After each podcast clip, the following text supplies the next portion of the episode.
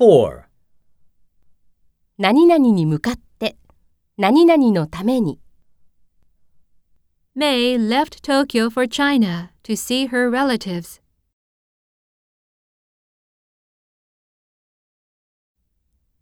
This train is bound for Osaka.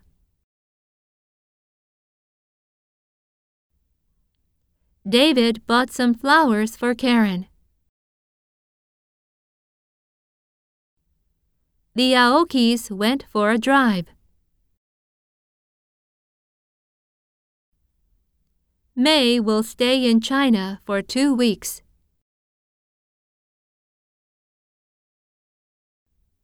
These questions are too difficult for me. For example, Do you know anything about American pop stars? For example, Taylor Swift or Selena Gomez?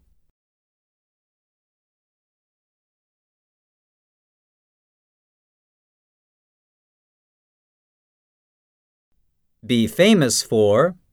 Osaka is famous for takoyaki dumplings.